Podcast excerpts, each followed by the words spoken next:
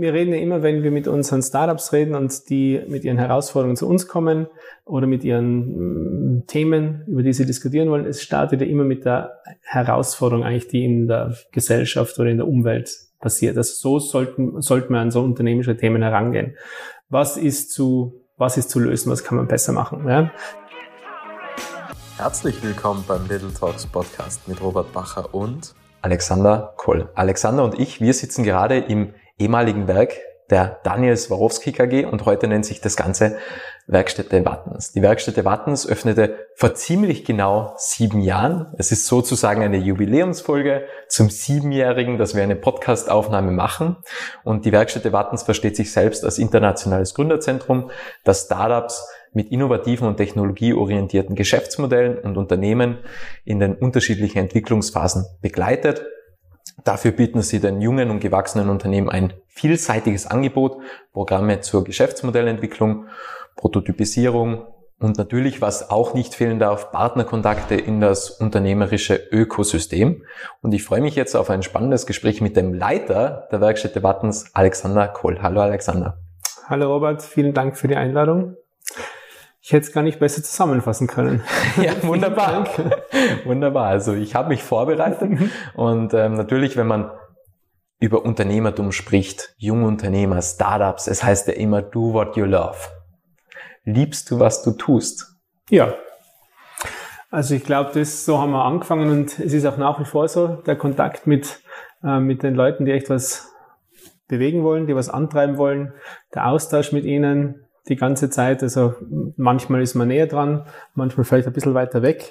Aber ich glaube, dieser Austausch ist extrem bereichernd, extrem motivierend, fordernd, aber sehr abwechslungsreich und divers. Also man hat extrem viel Input. Man denkt über viele Sachen nach, über viele Branchen, über viele Herausforderungen und ähm, man kommt da selber immer weiter. Also es ist für die eigene Persönlichkeit ein ziemlicher, ziemlicher Nährboden. Vielleicht auch ein bisschen ein Jungbrunnen. Ne? Wie geht's dir denn eigentlich damit mit den ganzen unternehmerischen Themen von Jungunternehmer oder Jungunternehmen bis hin zu Startups, Technologie-Startups oder auch zum Beispiel Raps, die was Bodenplatten entwickeln, wo Energie zurückgewonnen wird. Es sind ja alles verschiedene Thematiken und du kommst ja eigentlich ursprünglich aus einem Konzern von Swarovski. Wie geht's dir damit? Weil das ist ja schon eine durchaus interessante Umstellung. Ja, das stimmt natürlich schon. Und ich muss gerade meine Aussage von da vorne ein bisschen erweitern. Es sind natürlich nicht nur junge Leute, die Unternehmer sind, sondern auch natürlich auch schon ein bisschen ältere, die einfach nach wie vor das Unternehmertum in sich tragen und was bewegen wollen, auch unternehmerisch. Ähm, mein, grundsätzlich, es war natürlich, es ist ein Umstieg von, von Corporate Umgebung mit allem, was so dazugehört, mit, mit Abstimmungen, mit, mit Hierarchien, mit auch gewissen Prozedere, teilweise dadurch gewisse Dinge, die ein bisschen länger dauern, dafür vielleicht auch oft ein bisschen weiter durchdacht werden, vielleicht dann immer so oft revidiert werden müssen. Ja. Also es gibt ja da Vor- und Nachteile. Ähm, ich habe bei der Firma Swarovski auch die letzten Jahre ich meistens dann nicht mehr so direkt in der Linie gearbeitet, sondern immer für neue Initiativen, also so was man so Entrepreneurship vielleicht dann nennt und so New Ventures. Einmal ist es um spezielle Designtechnologien gegangen, dann einmal um das Thema Film und Entertainment. Ähm, das sind Dinge, die Swarovski natürlich nicht so im, in der Linie über die letzten 125 Jahre gehabt hat, sondern die jetzt recht frisch waren. Also wir haben dann, und ich habe recht oft dann über neue Themen nachgedacht und nachdenken müssen mit kleinen Teams. Also das hat mir dann schon ein bisschen dran erinnert. Ja, und ich glaube, der Einstieg war auch deswegen jetzt nicht komplett ähm, so kompletter Schock, weil natürlich erstens, wenn man, also beruflicher Schock, wenn man sagt, okay, wir haben ja im kleinen Team der Destination Wattens damals noch unter, unter Andreas Braun gestartet, ähm, dieses Konzept dazu entwickeln. Ja, und sind dann in einem kleinen Team gewesen. Wenn sich das langsam aufbaut, dann ist es sowieso eine gewisse Pufferzeit, ja, bevor man nachher mit den, mit den Jungunternehmen, Jungunternehmerinnen, den Startups zu tun hat, da kommt man schon recht gut rein. Ähm, äh, was, glaube ich, noch etwas vergleichbar war, mein, meine letzte Aktivität bei Swarovski, also Swarovski Entertainment, da hat um, ist es um Filmprojekte gegangen, die jetzt vom Aufbau von der Struktur, von der Größenordnung recht vergleichbar sind mit Startups. Also wenn man sich so ein Filmprojekt anschaut und ein Startup, ist es von der Vorbereitungsphase Eintrittsphase, wenn man dann wirklich ein bisschen größere Summen reinstecken muss. Die Anzahl von Playern, die da beteiligt sind, ist es recht, also nicht komplett gleich klarweise, aber recht vergleichbar auch vom Hype, der drum gemacht wird teilweise. Und da haben wir gedacht, ja, das passt eigentlich ganz gut und habe ein bisschen Erfahrung zumindest mitbringen können von der Denke vielleicht.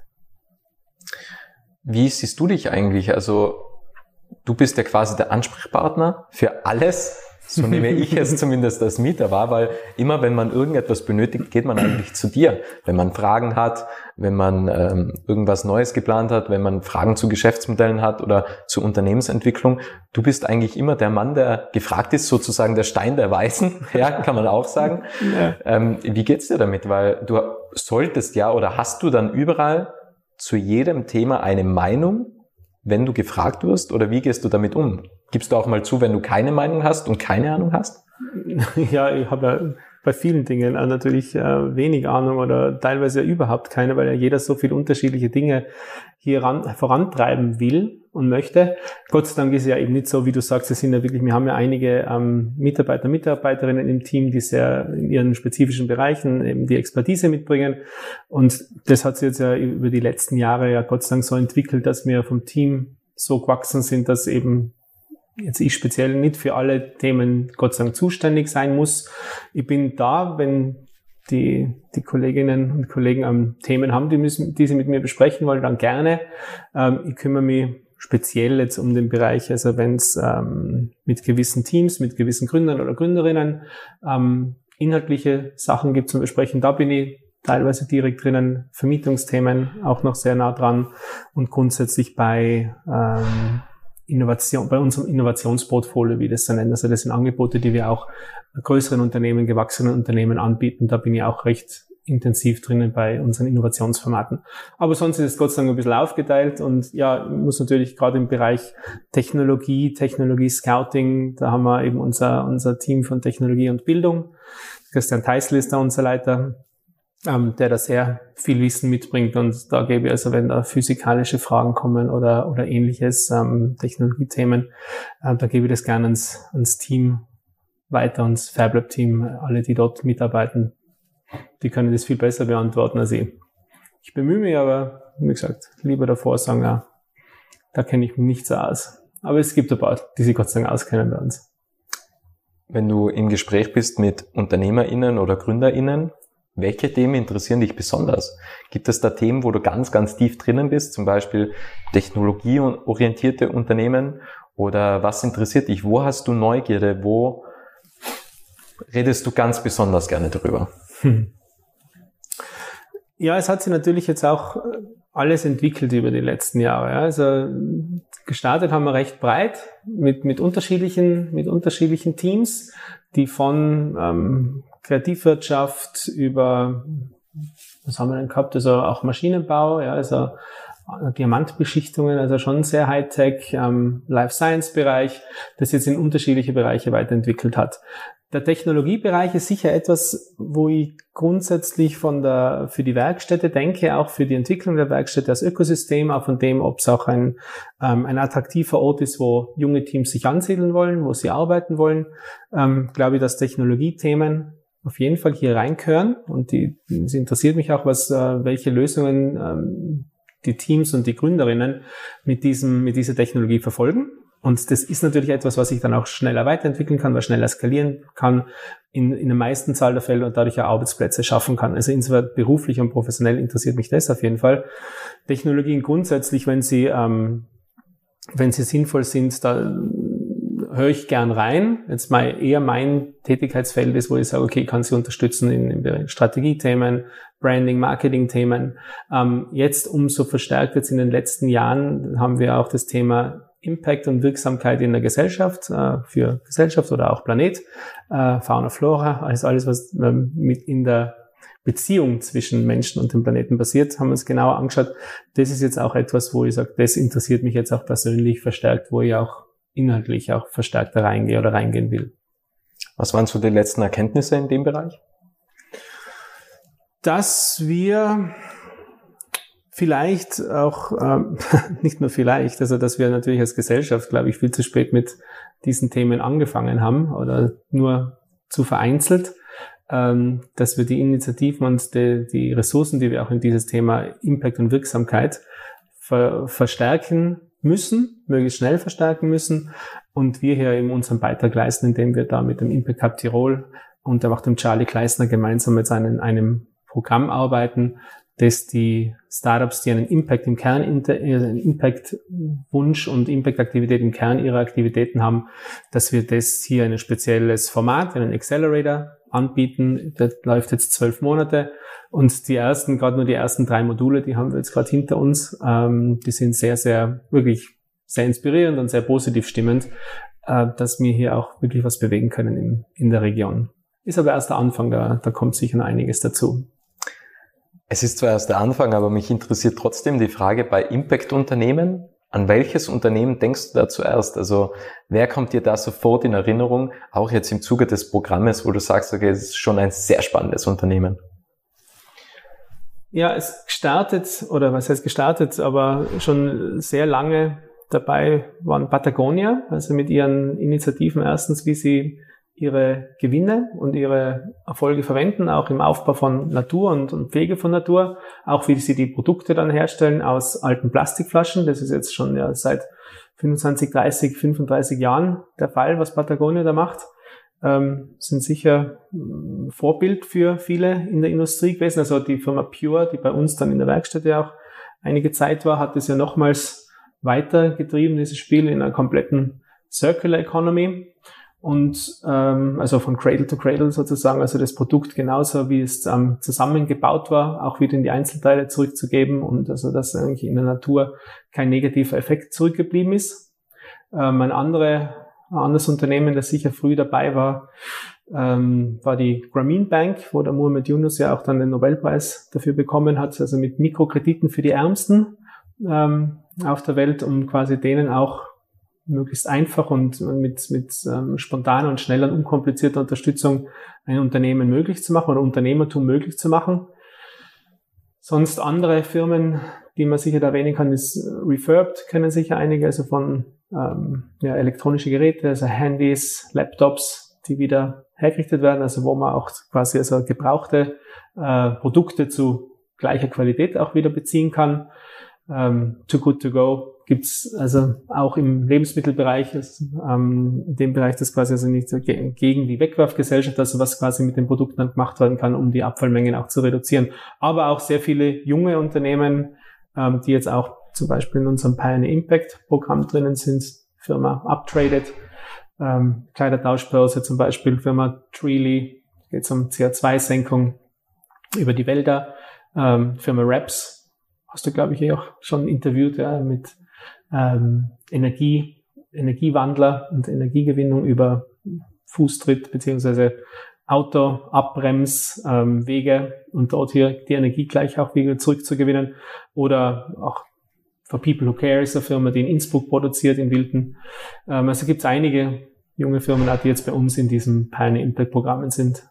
Sehr spannend. Es gibt ja verschiedene Programme in der Werkstatt. Es gibt ja auch zum Beispiel das Alpine Tech Hub. Mhm. Mhm. Was ist das eigentlich genau? Also wie, also wie entstehen auch solche Programme? Wie plant ihr das in der Werkstätte? Sagt ihr, okay, da gibt es Bedarf oder wir haben da so eine Idee und ihr verfolgt die Idee weiter und entwickelt dann ein Programm oder wie kann man sich sowas vorstellen? Und was gibt es alles für Programme? Es gibt ja das Growth Camp, Pioneers Impact, Alpine Tech Hub. Gibt es weitere? Wahrscheinlich schon. Grundsätzlich, wir reden ja immer, wenn wir mit unseren Startups reden und die mit ihren Herausforderungen zu uns kommen oder mit ihren mm, Themen, über die sie diskutieren wollen, es startet ja immer mit der Herausforderung eigentlich, die in der Gesellschaft oder in der Umwelt passiert. Also so sollten, sollten wir an so unternehmerische Themen herangehen. Was ist zu was ist zu lösen, was kann man besser machen. Ja? Es gibt einige Unternehmer, Unternehmerinnen, die komplett mit ihrer Passion, mit ihrer Idee starten. Das funktioniert auch manchmal, aber grundsätzlich ist eben das, dass wir sagen, ähm, um was geht, was können wir besser machen, wie wir zusammenleben. Ja, das sollte ja der Antrieb sein. Das versuchen wir eben auch in der Werkstätte zu machen, über unsere, ähm, unsere Programme und Formate, die wir haben. Äh, das Growth Camp, das du erwähnt hast, das haben wir jetzt seit fünf, vor fünf Jahren das erste Mal gestartet. Das ist Teil ähm, einer Roadmap, die Startup Tirol Roadmap, also wo es darum geht, die, die, die Startups von ihren ersten Anfängen zu begleiten, bis zu dem, dass sie jetzt in die erste Wachstumsphase kommen und mal wirklich gute, gut sich etablieren, starten und dann auch im, im Markt gut skalieren können. Das Growth Camp kommt bei einer etwas späteren Phase, also nach ein paar Jahren, wo schon das Team vielleicht sieben bis zehn Leute hat, Mitarbeiter, Mitarbeiterinnen hat, dann kommt dieses Programm zum Tragen und es spricht spezielle Herausforderungen der Teams in dieser Phase an. Das ist das, wo wir gesehen haben, quasi in gewissen mm, Perioden brauchen die Teams solche eine Unterstützung und die bieten wir dann an. Das Pioneer Impact Programm, das ich davor angesprochen habe, ähm, ist etwas, wo wir glauben, dass wir auch den ähm, gesellschaftlichen Bedarf besser abdecken können und auch unterstützen können, hier einen Impact in der gesamten Region zu erzielen. Also das war aus diesem Beweggrund, dass wir hier gestartet haben. Der Alpine Tech Hub, den wir auch vor, hm, war das vor, glaube ich, drei Jahren gestartet haben, knapp vor Corona, ähm, dient dazu, auch die Technologieansiedlungen in der Region zu stärken. Also das ist ein Technologiehub, der hier bei uns in der Werkstätte Wattensitz teilweise physisch angesiedelt ist, aber vor allem ein Knotenpunkt ist, der Technologie-Startups ähm, ansprechen sollen, die ähm, gewisse Herausforderungen des alpinen Raums speziell lösen können mit ihren Technologien. Ähm, und der Hub, dieser, dieser Alpine Tech Hub, zielt dazu, die Startups hierher zu bringen, hier ähm, auch anzusiedeln, hier zu betreuen, hier mit anderen ähm, Playern aus der Region, die vielleicht die alpinen Herausforderungen noch ein bisschen besser kennen und dafür spezielle Technologien brauchen, dass die dort zusammenfinden und dann gemeinsam an diesen Lösungen arbeiten. Also wir versuchen es in unserer Formatgestaltung auch so zu machen, was sind die Herausforderungen, was könnten wir als Lösung dafür anbieten und dann auch dafür eben die, die, die Netzwerkpartner rein und das ganze Ökosystem eigentlich einzubinden. Weil jetzt wirklich alles allein zu machen geht natürlich in der Werkstatt Wartens nicht. Das ist ja viel zu klein. Es ist, ähm, wir sind ja eingebettet in der Region Tirol, auch in der Überre im überregionalen Raum. Ähm, und deswegen haben wir von Anfang an eigentlich mit unseren, mit den, mit diesen Netzwerkpartnern hier in der Region zum Arbeiten angefangen, gemeinsam diese Programme entwickelt. Ja, auch der Alpine Tech Hub ist gemeinsam mit der Standardagentur Tirol entstanden und dem ICT Hermann Hauser also eine sozusagen Public-Private Partnership sozusagen. Ähm, und die meisten unserer Programme machen wir nicht allein, sondern mit, mit Partnern aus dem Ökosystem. Würdet ihr euch als Vorreiter bezeichnen? In gewissen Dingen schon, ja. Also sicher nicht ähm, in allem, was wir machen. Bei ein paar Themen ähm, sehen wir, was die Partner machen, machen dort gern mit. Aber bei gewissen Dingen jetzt, gerade wie wir gestartet haben vor sieben Jahren, hat es jetzt solche ähm, speziellen äh, Coworking Spaces mit Produktionsflächen, mit FabLab angeboten, also ein FabLab, dieses, diese digitale Werkstätte, wo man sehr gut zum Prototypisieren äh, kommen kann, in einem guten Ausmaß zeit- und kostenmäßig. Also diese Kombination von Coworking, Co-Kreation, gemeinsam etwas zu bauen, Produktionsflächen, Büros, wo man auch wachsen kann innerhalb der Werkstätte, da war man sicher recht früh dran. Also da hat es wenig gegeben zu der Zeit, das sowas gemacht hat. Ähm, und ja, das war auch, das hat man gemerkt damals. Da war noch recht viel Interesse auch da von, von den unterschiedlichsten Playern sozusagen am Markt, also Institutionen, öffentliche Hand, ähm, private Player, Wirtschaftskammer, Industriellen Vereinigung sind dann auch wirklich auch gut mit uns gemeinsam, ähm, hat sich so gut entwickelt, dass wir auch gemeinsam noch auch Programme und Dinge weitergetrieben haben. Unter anderem den Verein Startup Tirol, den wir vor jetzt inzwischen sechs Jahren gegründet haben, gemeinsam mit den unterschiedlichen Playern. Es ist ja immer einfach, das Buch im Nachhinein zu lesen, mhm. wenn man schon geschrieben hat. Äh, würdest du rückblickend betrachtet etwas anders machen oder würdet ihr rückblickend betrachtet irgendetwas anders machen? Oder würdet ihr alles komplett gleich machen? Weil ich habe vorhin ja mit Matthias auch gesprochen, ja. so Coworking Spaces. Er hat gesagt, okay, es gab das Basecamp Kufstein mhm. und den Raum 13, aber viel mehr Coworking Spaces wüsste er gar nicht mehr in Tirol. Also da mhm. gab es irgendwie zwei, aber natürlich nicht mit dieser Kombination mit dem Fab Lab ja. und auch nicht mit der Möglichkeit, in, im Co vom Coworking Space rauszuwachsen in eine Büroräumlichkeit beim selben Gelände oder im selben Gelände. Mhm. Wie denkst du, würdest du was anders machen? Ja, natürlich. Ein paar Sachen würde ich auf jeden Fall anders machen. Aber also grundsätzlich, ich glaube, die Richtung, die Richtung hat, hat grundsätzlich gepasst. Ich glaube, vielleicht einen gewissen, was man so nennt, vielleicht auch industriellen oder Branchenfokus vielleicht auch noch dazu zu nehmen, ja, wo man sagt, okay, da, da geben wir nochmal spezielle Aufmerksamkeit hinein. Was wir dann 2019 mit dem Alpine Tech Cup gestartet haben, was jetzt nicht unbedingt ein Branchenfokus ist, sondern eher ein Anwendungsfokus für alpine Herausforderungen, ähm, das vielleicht etwas früher, wo man sagt, okay, da, da nimmt man sich etwas, was in Tirol nochmal spezielle spezieller Painpoint sozusagen hat und versucht den schneller voranzutreiben mit Partnern wiederum. Das zweite Thema, was ich vielleicht auch früher gestartet hätte oder was ich, was ich jetzt nochmal früher starten würde, wäre auch die, die Nähe oder die Partnerschaft mit einem gewissen Fonds. Ja, also gemeinsam, weil die Finanzierung natürlich ein wichtiges Thema ist für die, für die jungen Teams. Und natürlich sowas in der Nähe zu haben, gibt nochmals mehr Möglichkeiten.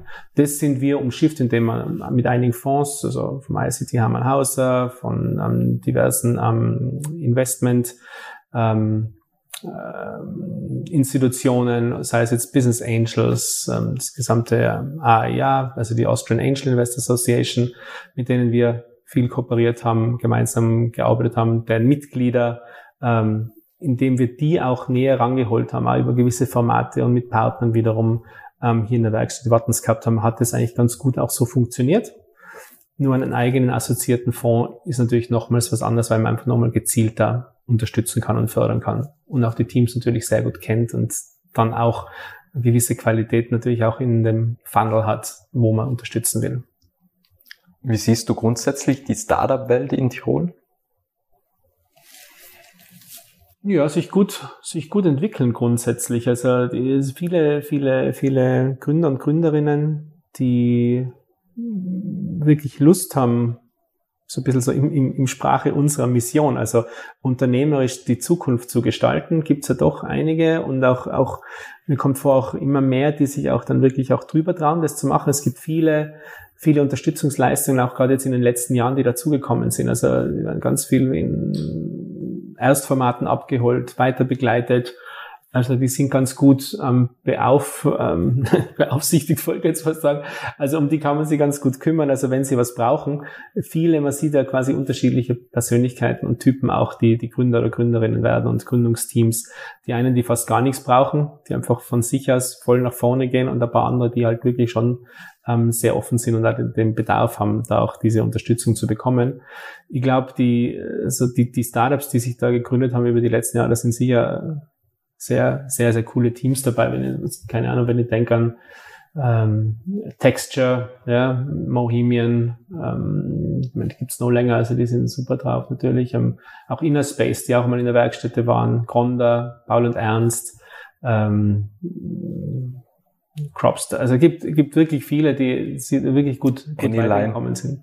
Anyline, ja, mega. Mein Anyline ist äh, ja leider, das war so, so ein Fall, die sind für uns zumindest und vielleicht dadurch auch für Tirol ein bisschen zu früh gestartet, die aber halt ganz, ganz schnell dann nach, nach Wien gegangen sind. Ja. Und das war ein bisschen der, wo es für mich auch so ein bisschen der, die Motivation auch zum Start war, ähm, wie schaffen wir es, dass, dass, dass äh, Leute und, und Talents, ja, die, die wirklich in Tirol Lust haben, drauf was zu gründen und die eigentlich grundsätzlich hier bleiben wollen würden, auch hier bleiben können.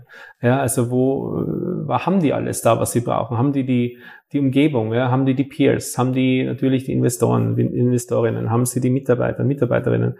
All das, ja, und vor allem eine Umgebung, wo sie sich so als Startup heimisch fühlen. Und das hat's halt vor, ja, wo da, da, da Lukas damals gestartet hat mit Anyline, nicht wirklich gegeben. Ja.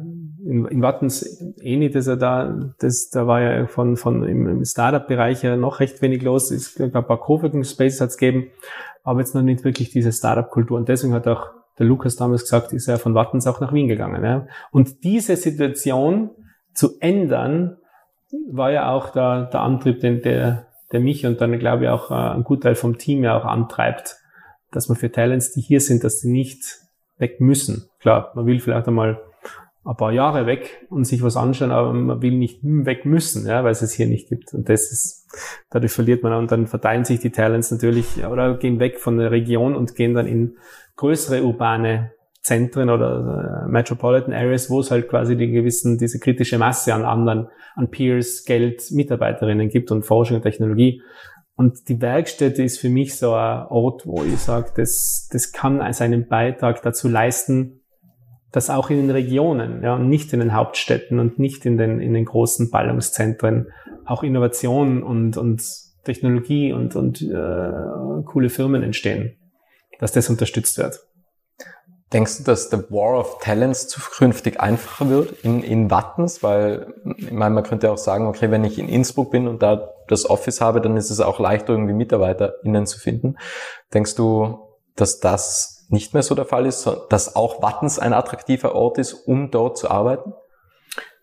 Ja, ich hoffe es. Also ich hoffe es auf jeden Fall. Und nicht nur Watten, sondern ich hoffe, dass es eben die gesamte Region sein kann. Ich glaube, Tirol hat das natürlich speziell mit, mit, mit den Tälern, hat, haben aber alle Regionen ähm, weltweit. Ja, also äh, Abwanderungen, quasi Landflucht und, und Verstädterung ist ja ein Trend, der ja nicht gerade jetzt ist. Das gibt es ja schon seit Jahrzehnten und wird also weitergehen und wird sich halt schon in großen Ballungsräumen äh, konzentrieren. Und da dagegen etwas zu unternehmen, ja, ist absolut notwendig. Ich hoffe, auf deine Frage zu antworten, ich hoffe, dass es, dass es interessant sein wird, attraktiv hier zu arbeiten oder in anderen solchen Zentren, die irgendwo in den Regionen sind. Dafür müssen wir halt uns laufend neu erfinden und, und laufend spannend und attraktiv bleiben, dass, dass, dass die Leute auch jetzt, wenn sie hier sind, hier alles finden, was sie brauchen grundsätzlich, dass aber auch vielleicht gewisse Leute aus, aus, aus Innsbruck oder aus anderen Städten ähm, auch, auch das Gefühl haben, okay, wenn sie hierher kommen, haben sie sehr wohl einen Mehrwert, auch wenn es vielleicht ein bisschen eine aufwendigere Anreise ist, ja. Also insgesamt ist es, glaube ich, nicht narisch viel größer der Aufwand, aber man muss halt dann, oder wir müssen dann hier in der, in der Werkstätte die speziellen Anreizsysteme geben. Und ich glaube, das ist noch immer für mich, ist es die Peer-Community, die da ist? Ähm, ist es die, die Art der Arbeitsumgebung, also professionell und inspirierend?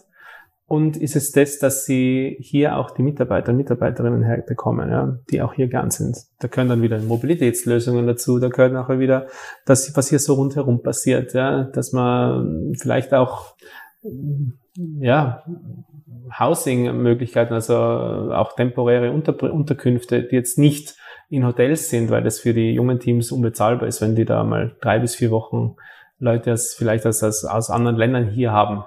Also das ist, wie gesagt, das spielt zusammen. Also es muss äh, ein, ein, ein Strauß an Angebot sein.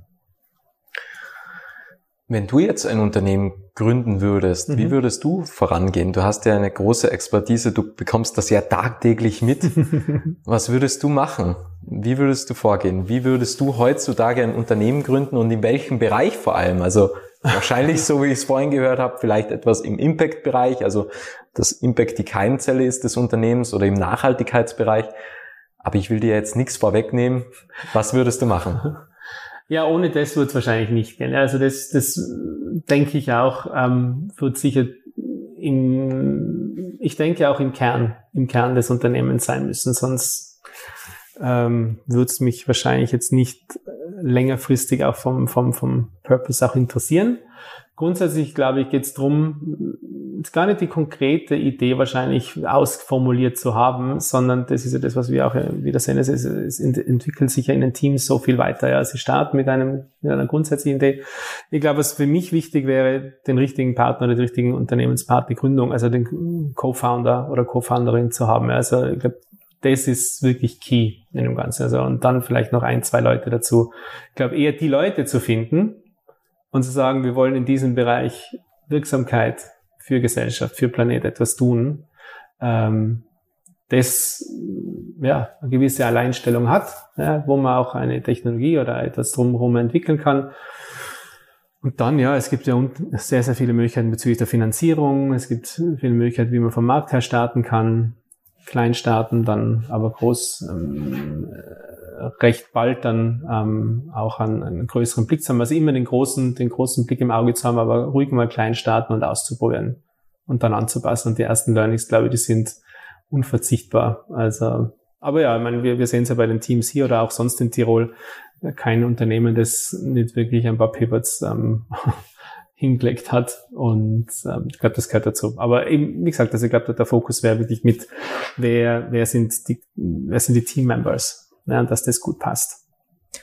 Denkst du, dass es vorteilhaft ist, wenn man eine große Expertise hat? Weil im Endeffekt, wenn man so viel mitbekommt, mhm. man sieht, Geschäftsideen oder Geschäftsmodelle funktionieren nicht. Mhm. Es gibt Founders Clash, es gibt, das Geld geht aus, also es gibt ja alle möglichen Szenarien. Ist es vielleicht ab und zu besser, wenn man das gar nicht alles weiß und einfach loslegt, weil im Endeffekt kann es ja auch hemmend sein, wenn man weiß, was kommt dann auch alles auf einen zu. Und ich meine, der Valentin ist ja zum Beispiel ein, ein gutes Beispiel. Also der hat ja quasi einfach einen Blog gemacht und hat dann angefangen und hat dann einen Programmierer gesucht und dann ist der Juan gekommen ähm, und hat, glaube ich, gar nicht so viel Ahnung gehabt von der Startup-Szene und vielleicht war das auch gut, dass er das nicht gehabt hat. Oder auch der Sebastian Scheler von, von Innerspace, weil man das vorhin angesprochen hat, der ist ja eigentlich Psychologe. Ja. Und, und ist jetzt in der Virtual Reality Welt unterwegs und baut Lösungen, Trainingslösungen für die Pharmaindustrie. Vielleicht ist es auch ab und zu gut, wenn man nicht den, das Wissen und den Background hat. Oder wie siehst du das? Weil das kann ja auch hemmend sein, weil man sich dann irgendwie ganze Zeit denkt, dieses Hindernis wird kommen, dieses Hindernis wird kommen und vielleicht gibt es gar kein Hindernis, wenn man gar nicht weiß, dass es Hindernisse geben kann. Ja, es sind ja die unterschiedlichsten ähm, Gründer und Gründerinnen unterwegs und äh, auf jeden Fall. Also mein Gott sei Dank muss nicht jeder sieben Jahre davor ähm, eine Werkstätte betrieben haben, bevor er Entscheidung macht, vielleicht irgendwie in die, in die Gründer, äh, Gründer zu werden. Also ich glaube, natürlich geht's ohne auch und natürlich ist es, ähm, wenn man, sagen wir so, leidenschaftlich angestochen von einem Thema genug ist, springt man rein. Und ich glaube, die, die meisten von diesen, von, von diesen Firmen, die also von den Unternehmern, die, die jetzt wirklich erfolgreich sind, haben auch so gestartet ich glaube nicht, dass die meisten mit ihrem ersten Unternehmen alle so groß worden sind. Die meisten sind wahrscheinlich mit dem zweiten oder dritten oder zumindest mit, mit ein paar substanziellen Pivots, also ähm, Anpassungen wieder ihrer Strategie und ihrer, ihrer, ihres, ihrer Tätigkeit oder ihres Businessmodells. Ähm, aber es hat dann hingehört, weil sie einfach wahrscheinlich einfach dran geglaubt haben, dass sie etwas machen wollen und da wahrscheinlich in, in eher verwaltenden Jobs oder, oder, oder Firmen sich nicht wohlgefühlt hätten. Ja. Also ich bin sicher, ich bin ganz überzeugt davon, also man muss da überhaupt nicht sich jetzt davor das alles quasi alles aneignen und lernen und dann reinzugehen. Ich habe es halt jetzt zufällig gemacht, weil halt die letzten sieben Jahre ich hier war, aber die meisten, die da jetzt bei uns jetzt erfolgreich sind, die sind rein, reinkupft, ja. Aber die Erfahrung, die man macht, ähm, sie lernen es halt, also jeder lernt es on the way. Ja, und also bei unseren Teams, die jetzt in der Werkstätte sind, haben wir es natürlich näher mitbekommen und bei anderen, die jetzt ähm, in Tirol oder Österreich weiter oder sonst wo unterwegs sind, die man sieht, kriegt man halt ein bisschen was mit, aber man sieht grundsätzlich wird es nicht viel unterschiedlich sein, ja, bei den meisten. Also es gibt, es ist kurvig und nicht gerade der Weg. Wie blickst du denn auf die Zukunft der Werkstätte Wattens? Was steht als nächstes an? Gibt es neue Programmentwicklungen? Das habe ich vorhin vergessen zu erwähnen. Es gibt ja auch Designing Future Realities. Das ist ja auch beispielsweise ein Programm von der Werkstätte Wattens. Ähm, gibt es da noch weitere Programme, was ihr veröffentlichen wollt, wo ihr gerade in der Ausarbeitung seid? Es gibt ja auch weitere Ausbauschritte, beziehungsweise ihr habt jetzt auch mehr Fläche ähm, übernommen vom Werk. Also wie sieht die Zukunft aus? Was sind so die nächsten Schritte, was geplant sind? So ein bisschen ein Learning über die letzten sieben Jahre war ja wirklich, also wenn man nicht, wenn man nicht zu einem Status, ja, oder zu einem Zeitpunkt, wo es eigentlich ganz gut läuft, ja, wo man das Gefühl hat, ah, jetzt funktioniert es ja eigentlich eh ganz gut, eigentlich hat sich ganz gut entwickelt. Wenn man da nicht, und das meine ist nicht, dass es recht oft passiert, ja, also man, man ist immer so beschäftigt mit dem, was als nächstes kommt, ja, also in man dieses Zurücklehnen und beobachten, das ist ja wirklich sehr selten.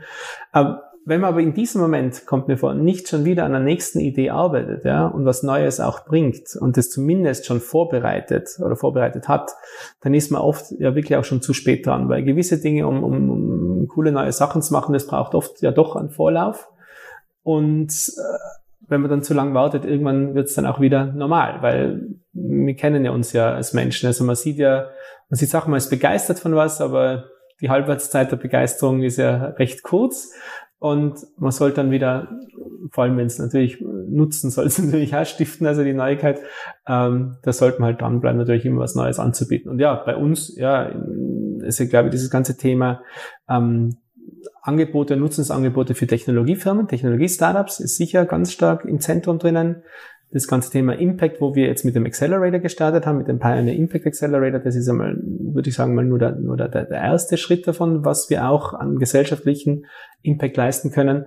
Was ich ganz stark sehe jetzt, ist ähm, dieser, dieses Thema auch die Innovation, was wir jetzt über die letzten Jahre immer punktuell auch angeboten haben an äh, kleine und mittelständische Unternehmen, an größere Konzerne, Corporates oder Institutionen, dass wir sie immer punktuell mit gewissen Innovationsformaten abgeholt haben. Ja, dass wir diesen Bereich Innovation bei etablierteren Unternehmen oder Institutionen oder Vereinen, dass wir das nochmals ganzheitlicher und vor allem in der Richtung mit Innovation umsetzen, die jetzt längerfristig auch sein kann, ja, wo auch, auch größere Firmen bei uns in der Werkstätte sind, um von diesem Ort zu profitieren, um von der ganzen, von dem Ökosystem, Startup-Ökosystem, Innovationsökosystem, Lean Innovation zu, um, zu partizipieren und auch in einer gewissen Umgebung zu sein, dass dieses Thema des Innovators Dilemma, wie es auch der, der, der Christensen beschrieben hat, ähm, eben aus der gewohnten Umgebung draußen zu sein, um wirklich Innovation, um disruptive Innovation zu schaffen. Also jetzt rede ich nicht von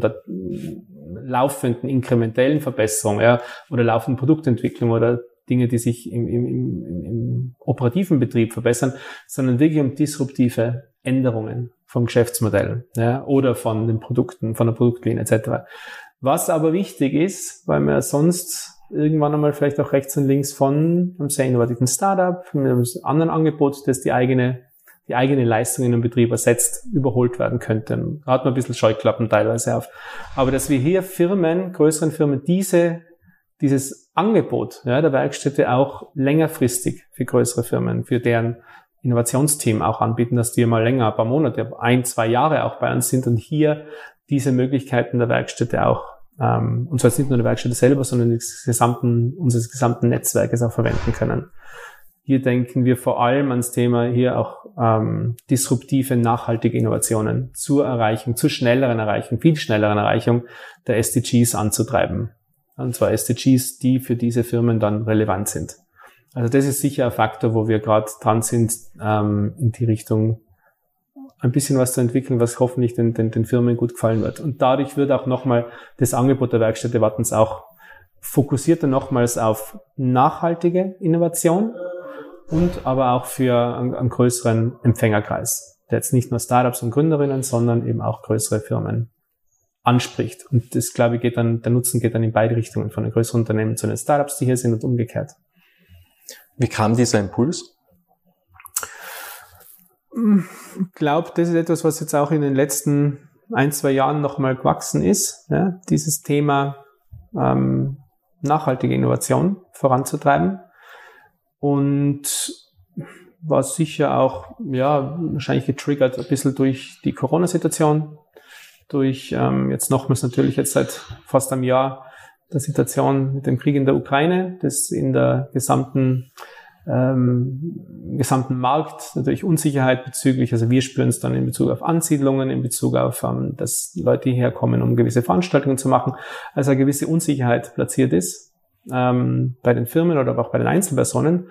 Und diese, und diese Themen, ähm, diese Themen anzusprechen oder anzugehen, haben wir vor allem gesehen, also das Thema Energiewandel oder Energiekrise ja, durch oder das Thema Klimawandel und dadurch auch Energiekrise noch mal stärker zu spüren durch die Liefersituation von Gas, ja, durch die ähm, durch die Preissteigerung, Inflation. Also wir merken stark, welche, wie stark wir abhängig sind. Ja, natürlich also vernetzt in mit anderen Ländern, aber auch von von ähm, Ressourcenallokation, ähm, globalen Lieferketten. Also ich glaube, das haben wir schon während Corona mitbekommen, aber jetzt durch den Krieg halt noch mal viel mehr dass wir, auch wenn wir innovative, nicht nur Ansätze, sondern natürlich Tätigkeiten in Tirol und, und Österreich und Umgebung und natürlich in Europa haben, es reicht trotzdem nicht aus, dass wir sehr anfällig sind auf solche Situationen, wie wir sie jetzt sehen und eigentlich nicht wirklich gute Antworten haben. Und dieser Drang, hier was mitzu, also mitzubewirken und wirklich ein paar Stufen, vielleicht zwei Stufen nach vorne zu kommen, das ist bei mir zumindest ähm, der, der Ansatz gewesen, wo wir gedacht haben, wir müssen da mehr noch machen ja, und wirklich einen, einen größeren Schub nach vorne zu liefern. Also so ein bisschen so in, in einem selber, mir selber so aufgestiegen und das ist nachher ein bisschen katalysiert worden und beschleunigt worden durch die letzten zwei Jahre wahrscheinlich. Ja. Wir nähern uns dem Ende. Ich hätte noch drei Fragen an dich. Mhm. Wie würdest du Erfolg definieren? Über das Thema haben wir wieder mal geredet, gell, Robert? Ein immer währendes Thema. Ich bin ja, immer genau. noch suchend. Ja, ja Erfolg. Ich glaube so, vielleicht so ein authentisches Glücksgefühl, ja, wo du sagst, ja, durch und durch ein Glücksgefühl, wo man sagt, okay, das hat, das hat hingehaut, hm, das, was ich mir vielleicht nicht nur das, was ich mir vielleicht bewusst vorgenommen habe, sondern was in mir drinnen schwelt, ja, dass man merkt, jetzt habe ich was erreicht, was diesem, vielleicht diesem, dieser Sehnsucht oder dem inneren Wollen, dass das erfüllt wird, ja, und aber nicht so kurzfristig oder, oder klein für eine kleine Sache. Ich meine, es gibt Mini-Erfolge, ja klar, aber wenn ich, ich glaube, deine Frage so zu verstehen, wann hat man Erfolg gehabt mit etwas, wenn man sagt, okay, das, was mich die letzten Jahre angetrieben hat oder, oder wo eine Sehnsucht da war, wo man sagt, okay, das habe ich, das kann ich als zumindest teilweise erfüllt sehen. Ja? Und vielleicht, und das ist noch das andere Thema, dieses, dieses persönliche Gefühl versus Messbarkeit, wenn man auch schafft, für sich selber das in einer gewissen messbaren Beschreibung auch zu äh, erklären, ja, drüber zu reden. Das ist übrigens grundsätzlich etwas, glaube ich, was, was sehr wichtig ist, was auch mein persönliches Learning war. Versuchen, Dinge auch, wenn man mit anderen Leuten über etwas redet, sie auch messbar darzustellen. Dann tun sich viele Leute, die jetzt nicht so vielleicht in einem Thema drinnen sind, viel leichter, ähm, etwas anzunehmen oder da auch mitzumachen oder eben Anreiz zu haben, auch bei ähm, etwas mitzumachen. Vielleicht da wieder, das ist lang, wir wissen, es ist der Erfolg, die Erfolgsfrage ist eine große Frage. Vielleicht auch andere Leute überzeugen können, etwas mitzumachen. Ja? Vielleicht eine größere Bewegung auch gestartet zu haben. Ja? Das ist ganz wichtig, finde ich, was du jetzt gesagt hast. Wenn man etwas definiert, messbar, es immer mit Gefühlen zu verbinden. Mhm. Weil dann kann man ja auch andere mitnehmen. Also auch wenn man anderen sagt, okay, was für ein Gefühl würdest du jetzt verbinden, wenn du das und das erreichst, wenn man Ziele anderen gibt. Ja, also man hat ja auch unternehmerische Ziele und jeder ist ja auch für seine Ziele im Team verantwortlich, dass man auch immer sagt, verbinde das immer mit Gefühlen. Was ist der Outcome? Wie fühlst du dich, wenn du das und das erreicht hast? Und vor allem diese Prokrastination, was ja immer noch mehr kommt, das ganze Aufschieben. Was verliert man denn, wenn man aufschiebt? Wie verändert sich denn die Welt? Also man hat ja, wir, wir alle haben eine Verantwortung für Billionen von Menschen, wenn man rechnet, wie lange es die Menschen noch geben kann. Mhm. Und wenn man das immer mit dem Gefühl verbindet, welche Verantwortung wir alle haben, wir Milliarden Menschen auf dieser Welt für Billionen von Menschen, dann haben wir keine Zeit mehr, dass wir irgendetwas aufschieben. Ganz im Gegenteil. Also wir haben keine, wir haben die Verpflichtung, am Ball zu bleiben. Das ist unsere Verpflichtung im Endeffekt und aber natürlich auch immer messbar gestalten. Also ja, ich ja. glaube, die Messbarkeit, die hilft einfach in dem Moment, wo man mit anderen auch drüber über etwas reden will, wo man auch nicht dann sagt, okay, das ist damit abgeschlossen, sondern ich will das ja auch weiterbringen. Ja, also wenn ich sage, das war erfolgreich, etwas, was ich erreichen wollte, kann ich dadurch natürlich viel klarer und viel auch involvierender mit anderen sprechen. Aber die persönliche, ähm, die persönliche Emotion dabei, trägt das Ganze natürlich. Also das ist, das ist auch ähm, jetzt meine persönliche Erfahrung über die letzten sieben Jahre, wenn ich selbst von etwas tief überzeugt war und auch den sozusagen den Purpose in mir, ja, also warum warum mache ich das, auch gut erklären konnte, dann sind die Leute natürlich mitgekommen und aufgesprungen. Das Ganze noch messbar zu machen, dann fühlt man sich auch am nächsten Tag oder Woche später auch noch gut damit, wenn man die Entscheidung getroffen hat, bei etwas mitzugehen. Ja, und das ist das Schwierige, weil es ist ja immer so ein Gipfel, oder? Also im Endeffekt, also da wirklich äh, jeden Tag dran zu bleiben und, und es messbar zu gestalten, das ist ja, da tun sich einige schwierig, weil vor allem man muss ja lang, langanhaltend motiviert sein. Und das schafft man ja quasi meines Erachtens ja nur, wenn man die Gewohnheit hat, jeden Tag daran zu arbeiten. Weil Erfolg ist ja, das ist ja immer ein Resultat. Wenn man sagt, ich will 10 Millionen Euro haben, die sind ja nicht einfach da. Also das ist ja auch nur ein Resultat, weil man jeden Tag dafür etwas getan hat. Und dann ist es irgendwann da. Aber es ist ja nicht von heute auf morgen da. Und dass man sich bewusst macht, es kommt nicht auf, auf, auf, äh, auf also es zählt eigentlich jeder Tag, oder? Und dass man das versteht, dieses One-Day-Prinzip, wirklich diese Transitionsphasen, was es gibt, so unter dem Tag auch so zu gestalten, dass man immer diese Erfüllung hat und den Zweck vor Augen hat. Und wir leben ja sehr oft unbewusst, also sehr oft im Programm. Und ich glaube, dass das schon eine Schwierigkeit wird, meines Erachtens für die Zukunft Ziele zu erreichen, weil sehr viel unbewusst diese ganzen Automatismen in uns ablaufen, was uns dazu verleiht, nicht mehr eigentlich darüber nachzudenken, was wir eigentlich wollen. Das, kann, das, das mag sein, gell? also du hast mich gefragt, wie ich Erfolg definiere. Ja. Ich glaube, jeder definiert Erfolg anders für sich. Für mich ist wichtig dieses, deswegen habe ich versucht, ich weiß nicht, ob das, das genau trifft, ja, die authentische Sehnsucht oder die authentische Erfüllung von etwas, was lange in einem brennt. Ja, und wenn man das erreicht oder zumindest teilweise erreicht, ich glaube, das ist das, um was es geht. Ob ich das jetzt jeden Tag messe oder jeden Tag weitergehe, keine Ahnung. Wird wahrscheinlich für jeden ein bisschen unterschiedlich sein. Definitiv. Also was ich nur ich wollte jetzt nochmal, was ich nur sagen wollte, ist, dass es halt auch diese, dieser innere Purpose, das, was in einem brennt, das ist mhm. ja auch sehr, sehr schwer zu hören, mhm. weil wir einfach so eine extreme Reizüberflutung haben, oder? Also Träume, Visionen, Ziele, die flüstern. Und mhm. wenn man aber hinhört, werden sie ja immer lauter. Das Problem ist ja, dass wir das durch die Automatismen ganze Zeit unterdrücken, weil wir beschallen uns die ganze Zeit mit Nachrichten, mit Podcasts, ja, mit, mhm. mit, äh, mit äh, Fernsehsendungen, mit Filmen und so weiter, mit Musik, dass es wahnsinnig schwierig wird, einfach in Zukunft meines Erachtens zwar noch diese, diese Passion, diesen Zweck, diese Leidenschaft zu finden, weil wir es einfach ganze Zeit übertrönen. Und, und wer es findet, der hat natürlich das Glückslos, weil ich glaube, wir sind alle suchend in dem, was ist meine Bestimmung, was ist mein Zweck, was ist mein Purpose. Ja, klar. Der eine findet es früher, die andere findet es ein bisschen später oder umgekehrt.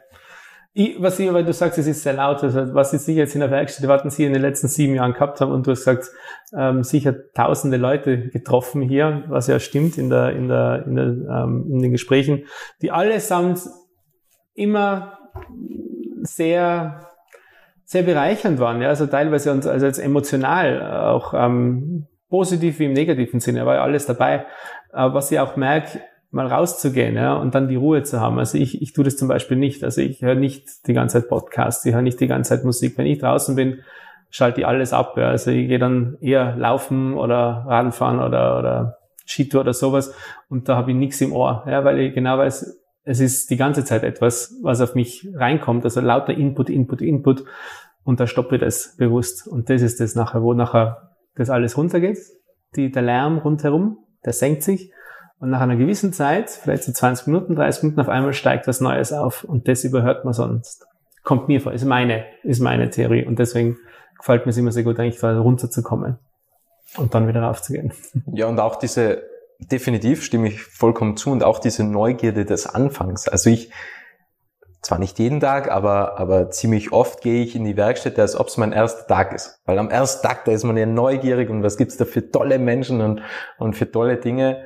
Und wenn man das einfach wieder aufleben lässt, dieser, diese Neugierde, dieser Neuanfang, und das bewusst wahrnimmt, was man sich eigentlich alles in der Zeit erschaffen hat, oder? Und das ist ja auch, man sieht ja gar nicht, was man schon alles erreicht hat, weil man immer noch dabei ist, den Gipfel zu erreichen. Und das ist halt schade. Und wenn man halt wieder diesen Neuanfang, diese Neugierde mitnimmt und einfach diese Türklinke zum ersten Mal einfach so denkt, okay, ich betätige jetzt zum ersten Mal diese Türklinke, ich gehe zum ersten Mal die Treppen hoch, ich gehe zum ersten Mal zur Kaffeemaschine und mache mir einen Kaffee. Wenn man das einfach wieder aufblühen lässt, dann besinnt man sich einfach wieder und, und, und merkt, man kommt eigentlich wieder an, so in dem Moment und sieht, was ist eigentlich alles schon passiert in der Zwischenzeit. Ich hätte dann zweite Antwort zu deiner Frage, was ist Erfolg? Ähm, das zweite ist das Thema, was glaube ich auch etwas ist, was, was mir persönlich sehr wichtig ist, aber was ich glaube auch Tirol oder, oder na, grundsätzlich, glaube ich, die Gesellschaft braucht. Leute, Menschen, die etwas kreieren wollen, ja, die etwas schaffen wollen, erschaffen wollen. Sei das jetzt ein, ein, ein künstlerisches Werk, ja, Musikstück, Film, Buch oder ein Unternehmen. Ja, also die, die etwas erschaffen wollen, was hier da ist, was dann auch sichtbar ein sichtbares Resultat hat, ja, wenn man dann das Buch, den Film, ähm, das Unternehmensteam, ja, das dann dasteht und quasi etwas, ein Produkt erzeugt hat, verkauft. Dieser Drang und dieser, dieser Wunsch, etwas zu kreieren, das ist, sollte in meinen Augen noch viel stärker einfach gefördert, gewünscht, äh, unter, unternommen werden und bestärkt werden, so etwas zu tun. Ja? Weil das dann auch dann zu haben, erstens die Kreation, zweitens ist auch nachher sichtbar hier zu haben und das ein Erfolgsgefühl, das natürlich extrem stark ist. Und dann hier ähm, was beigetragen zu haben. so ein bisschen diese Legacy auch hinterlassen zu haben. Ja, das könnte man wahrscheinlich auch in diesem Bereich als Erfolg noch als sichtbaren und messbaren Erfolg bezeichnen, was viele Leute antreibt. Versus erhalten, verwalten, ähm, Themen, die halt quasi um ein, um ein System im Laufen zu halten. Ich sage jetzt, ich will es jetzt gar nicht werten, ja, von der, von der Qualifikation, weil es, ähm, oder vom, vom, vom, vom insgesamt Wert an der Gesellschaft. Es braucht beides.